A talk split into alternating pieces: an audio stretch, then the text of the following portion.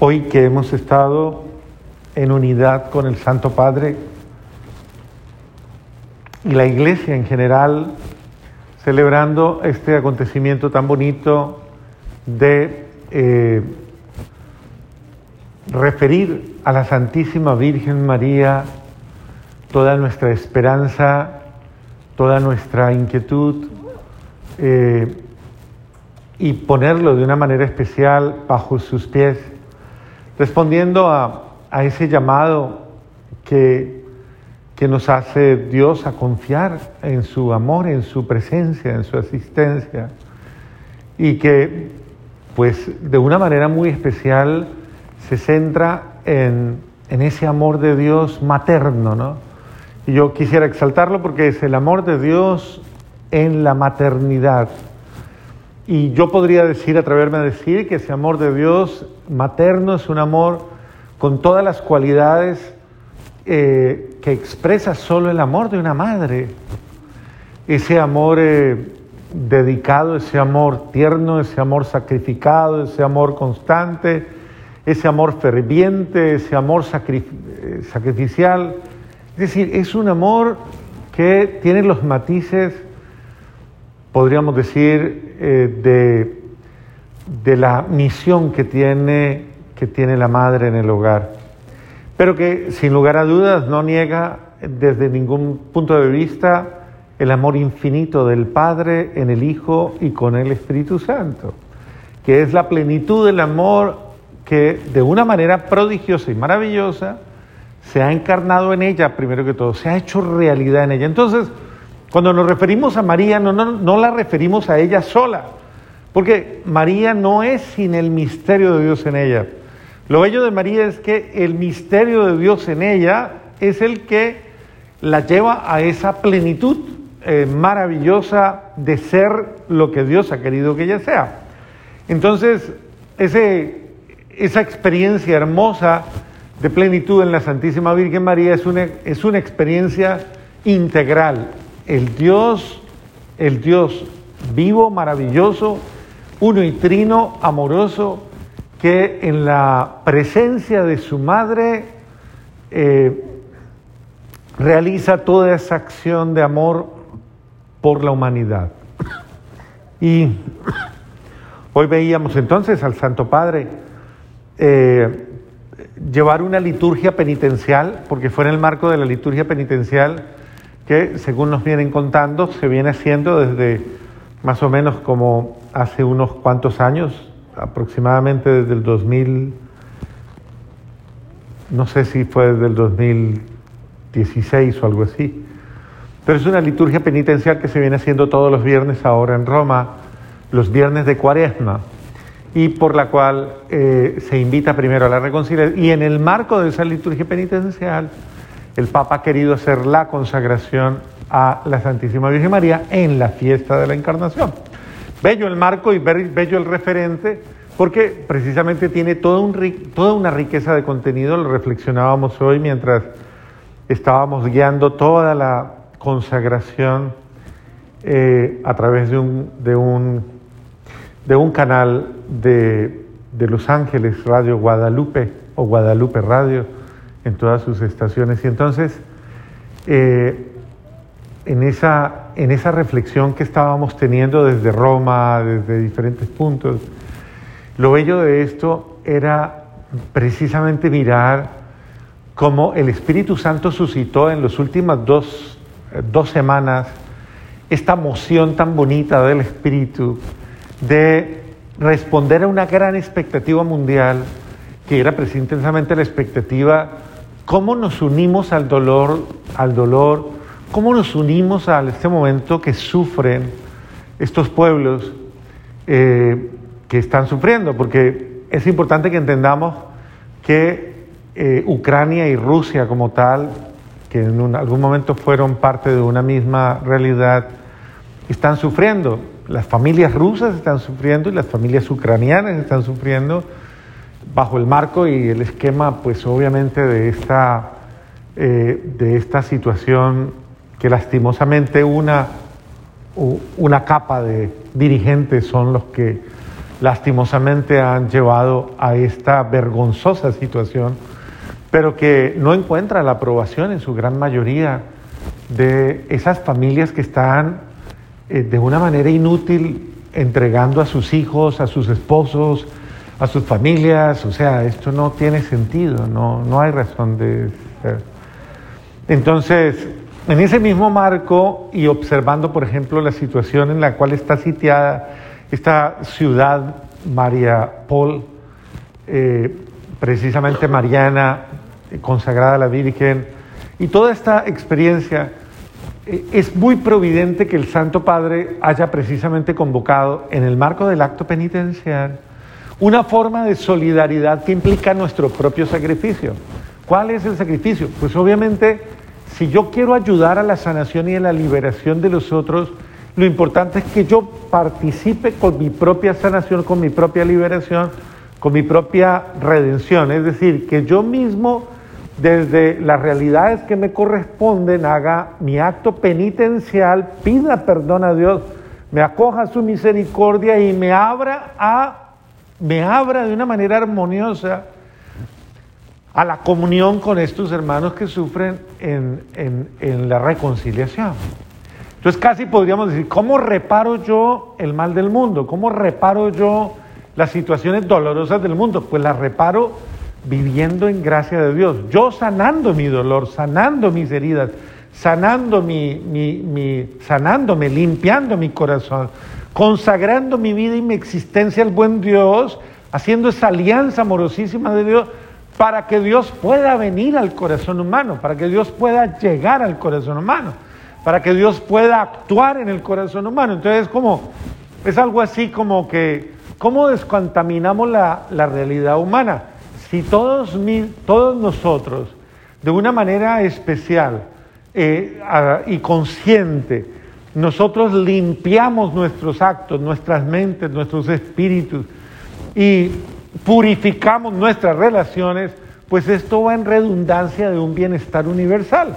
Entonces miren que la cosa es bien bonita dentro de ese contexto, es decir, el acontecimiento ha sido muy bonito y muy trascendental porque no omite eh, ni exime de que si yo quiero participar en un proceso de paz, yo debo cambiar, yo debo hacer el ejercicio del cambio, pero no solamente por hacer el ejercicio del cambio, sino que yo debo abrirme y en esto yo me conmoví personalmente, no sé cuántos, cuántos siguieron la reflexión del Papa hoy, cuántos lo hicieron. Muy bien, muy bien. Creo que la reflexión del Papa tuvo un contexto hermosísimo porque nos fue llevando precisamente a ese encuentro con el amor de Dios, con un amor maravilloso de Dios, un amor misericordioso, y nos pone en una reflexión en la que nos replantea precisamente esa visión que a veces tenemos de que lo primero y lo más importante en mi vida muchas veces está cifrado en el dolor o en el pecado o en el sufrimiento o en la... Y dice el Papa de una manera así muy iluminada. Lo primero no es eso, lo primero es el amor de Dios, lo primero es la centralidad de su misericordia, lo primero es la iniciativa de buscarnos, lo primero es el deseo y el interés que Él tiene de amarnos, de sanarnos, de limpiar, de llevarnos a la alegría de su amor de acogernos, de celebrar con nosotros esa dimensión de su amor. Y dice de una manera también muy acertada, eh, bajo la fuerza del Espíritu Santo el Papa hoy, es que es importante que saquemos al pecado del centro de nuestra vida y pongamos a Cristo en el centro de nuestra vida, en el centro de nuestra historia, y nuestro referente sea el amor de Dios, no nuestras deficiencias, no nuestra debilidad, no nuestra torpeza, no el pecado humano sino el centro de nuestro movimiento, el centro de nuestro, es el amor de Dios. Y si yo me ponía a pensar en eso, si eso lo hacemos en una repercusión con todo lo que hacemos, si yo en mi relación fraterna, en mi relación marital, en mi relación de trabajo, en mi relación eclesial, en mi relación de convivencia, pongo primero el amor de Dios, y lo pongo como un punto referencial y no las debilidades del otro, los errores del otro, los pecados humanos, mis propios pecados o mis deficiencias o mis carencias o los problemas o la historia de nuestros problemas o los dramas que hemos vivido, sino que ponemos el amor de Dios y vivimos en función de ese amor, pues ese amor nos plantea una realidad absolutamente diferente y distinta, una experiencia absolutamente, eh, podríamos decir, eh, prometedora, porque nos abre la puerta a una experiencia en la que no soy yo ni mis limitaciones las que marcan el ritmo, es el amor, el amor incondicional de alguien que, que me impulsa, que me mueve. Y si yo soy tan amado, tan amada, ¿por qué yo me voy a resistir a amar a los otros? ¿Por qué me voy a negar a amar? Entonces, lo bello de la iniciativa del amor divino, ¿no? Y creo que en esto el Papa nos ha llevado a una visión de la esperanza, porque cuando las cosas se miran desde Dios, se, se abren absolutamente inmediatamente a la esperanza. Cuando las miramos desde el hombre, desde mi condición humana y desde mi realidad, lastimosamente eh, observamos demasiadas limitaciones. Lo bello de esto es que lo pone en el contexto de la encarnación. Y en el contexto de la encarnación, él dice, pues precisamente, que todos debemos estar abiertos a esa visita amorosísima de Dios, como lo ha hecho la Santísima Virgen María, que ha estado abierta al plan de Dios, que ha estado abierta sin miedo. No tiene miedo a la propuesta de Dios, no tiene miedo al plan, a lo que Dios le propone, aunque es difícil, dice, no era fácil, es difícil, porque está frente a una situación en la cual no va a ser entendida, no va a ser comprendida, va a ser perseguida, va a ser juzgada. Y dice, ella no piensa en lo que va a pasar, porque confía confía totalmente en un Dios que no la defrauda, en un Dios que eh, eh, pues lo, lo, tiene todo previsto, en un Dios en el, que, en el que no hay la visión de absolutamente nada que pueda eh, como enturbiar o entorpecer el panorama, sino que al contrario es un Dios que nos promete precisamente eso, la, como la certeza, la alegría, la esperanza. Cuando uno pone todo en las manos de Dios y, no piensa y no calcula tantas situaciones, cuando uno se fía al amor de Dios, las posibilidades se abren y ahí es donde experimenta uno el milagro constante, la providencia, el milagro, la manifestación, y vive esa expectación de esa manifestación tan bella. Lo que estaba viviendo la Santísima Virgen María de una manera especial tiene mucho que ver con algo que es lo maravilloso de este día y de esta noche, la gran celebración. ¿Qué es? Precisamente ese acto maravilloso por el cual Dios traslada el cielo a la tierra. A ver si lo entendemos. Dios, que antes no podía habitar en la tierra, no podía, es que no existía la manera de hacerlo. Antes de este momento, antes de este instante, eh, le hace una propuesta a una criatura respetando su libertad, respetando su dignidad, su voluntad, pero le hace una propuesta a una persona, a una criatura, de participar en su plan de amor por la humanidad.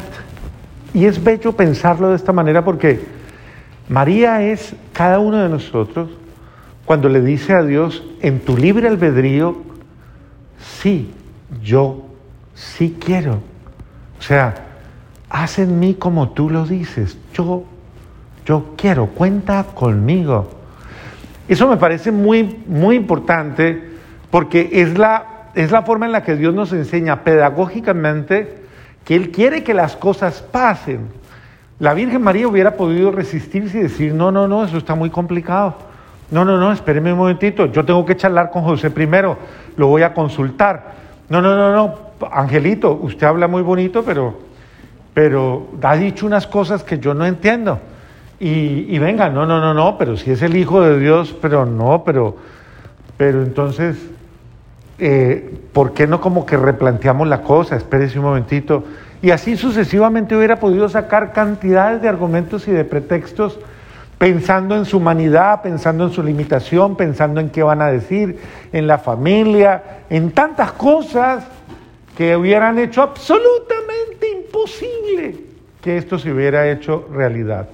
Ahora, la Virgen María está invitada, pero ella nunca pierde sus facultades, como tú nunca pierdes tus facultades. Tú le puedes decir a Dios, sí, hazlo en mí, hazlo conmigo. Hoy,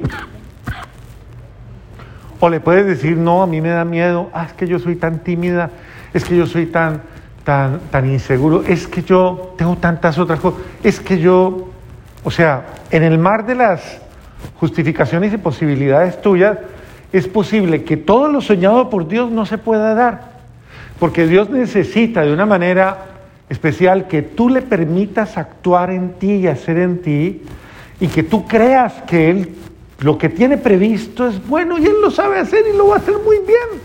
Que lo único que necesita es contar contigo, es decir, es un acto de fe y un acto de confianza. Pero lo único que tú necesitas es permitirle que haga contigo lo que Él sabe hacer muy bien. Entonces no tengas miedo. La Virgen María nos enseña pedagógicamente eh, que debemos cambiar de actitud en la vida cambiar de actitud y abrirnos a la bendición de Dios, abrirnos a la alegría de su amor, abrirnos a, la buena nueva de su amor. Por eso la Virgen María, eh, en un principio el ángel, eh, el ángel como que le antecede la alabanza, ¿no?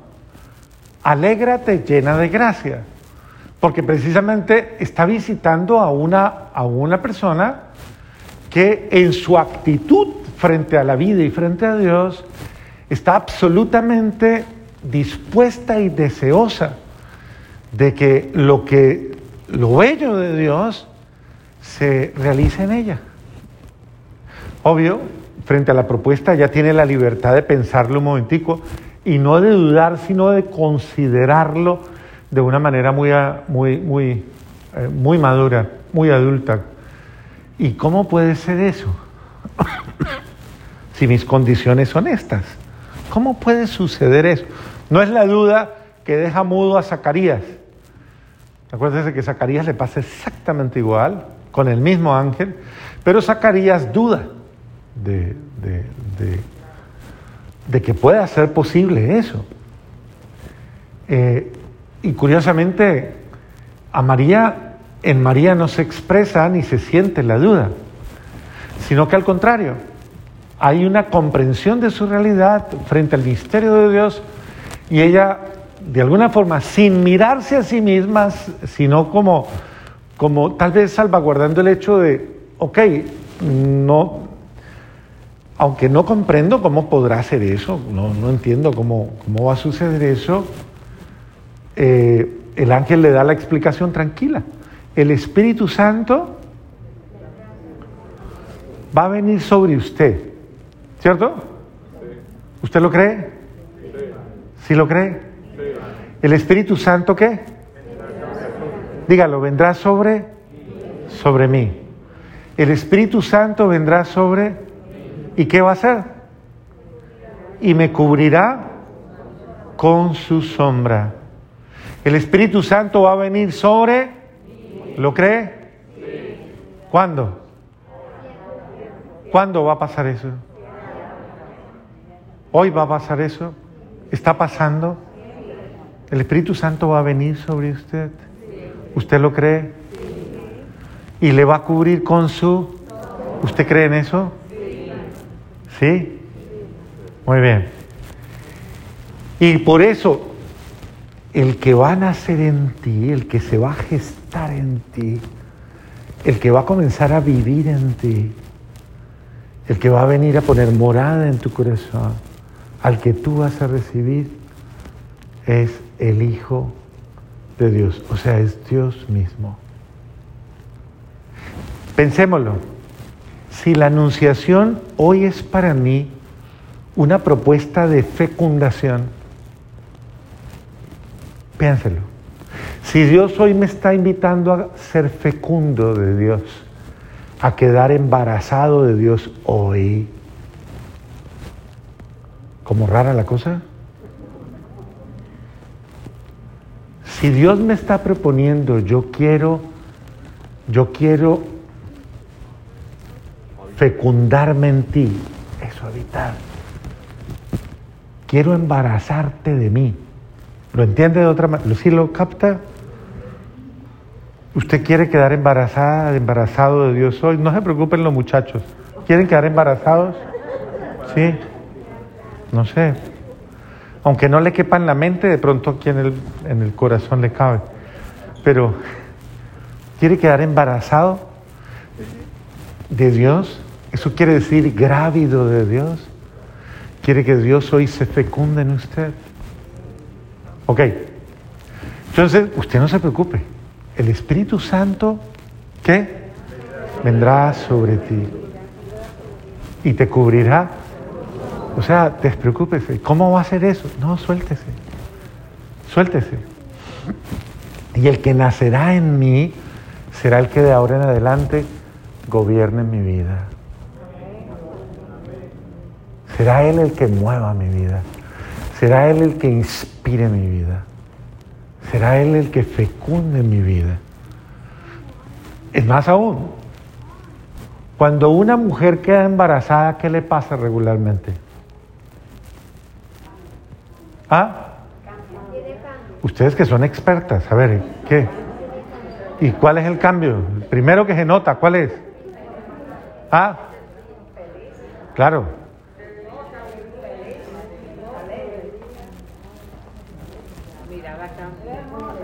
¿No más? ¿Qué más? ¿Se ve qué? ¿Se ve? No invente, hombre, no solo gorda, pero es una gorda bella, hombre.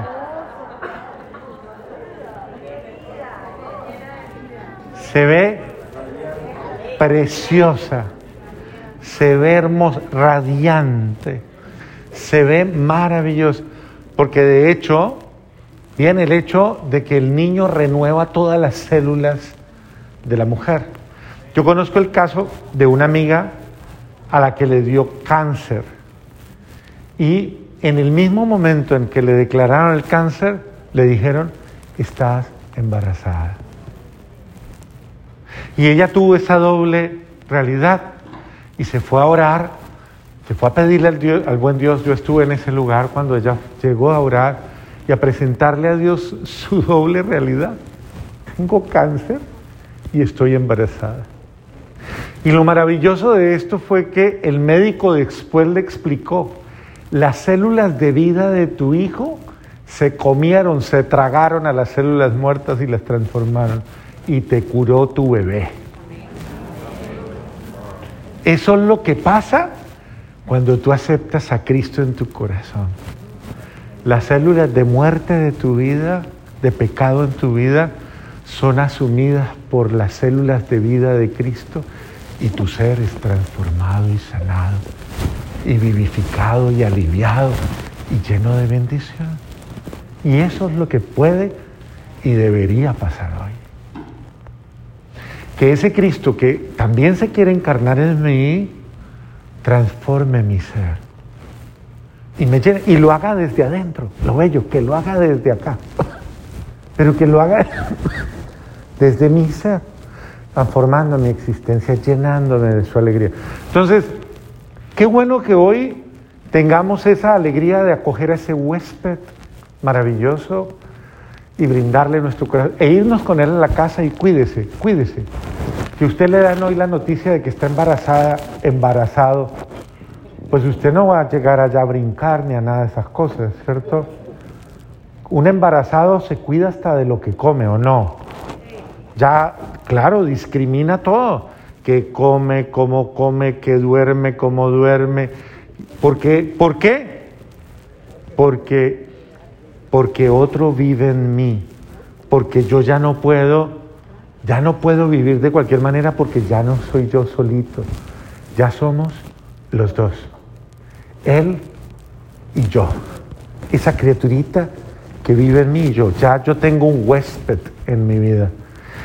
Entonces yo les invito con mucho cariño a que este resto de cuaresma lo vivamos de esa manera, absolutamente en comunión y dispuestos a, acoger y a, abrazar de una manera especial al Dios que cumple sus promesas.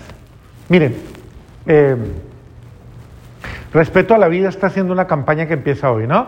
Lore. ¿Cómo es la campaña? Adopte.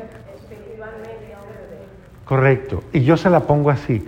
¿Por qué no solamente adopta un bebé que nazca y que usted se lo lleva en una figurita linda, hermosa, sino que adopte al bebé Jesús, que nazca ese embrión en su corazón.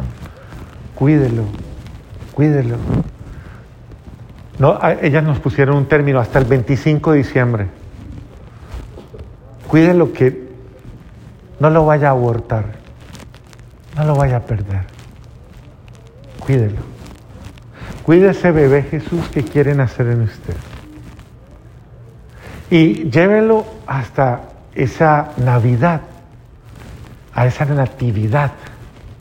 Y después de que nazca el muchachito, ya usted le, ah, mejor le va todavía. Pero, pero de ahora en adelante viva el proceso de cederse. ¿Qué es el embarazo? Alguien que se abre a la vida de otro, se cede, se dispone y le deja vivir, vive con él y vive en comunión con él. Dispóngase. Y dejemos que el misterio de la Virgen también se realice en nosotros. ¿Por qué no? ¿Por qué no creerle a Dios? ¿Por qué no le creo yo esta noche? Le digo, está bien.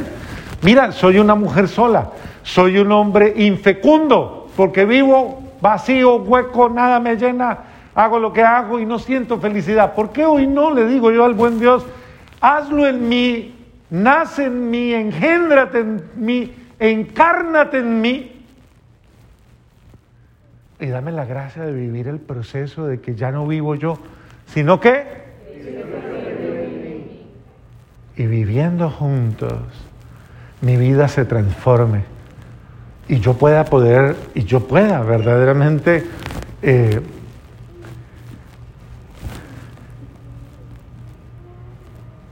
podríamos decir una cosa, disfrutar, gozarme. Porque creo que esa es una de las bendiciones más grandes, gozarme y disfrutar de tu presencia en mi vida. Amén.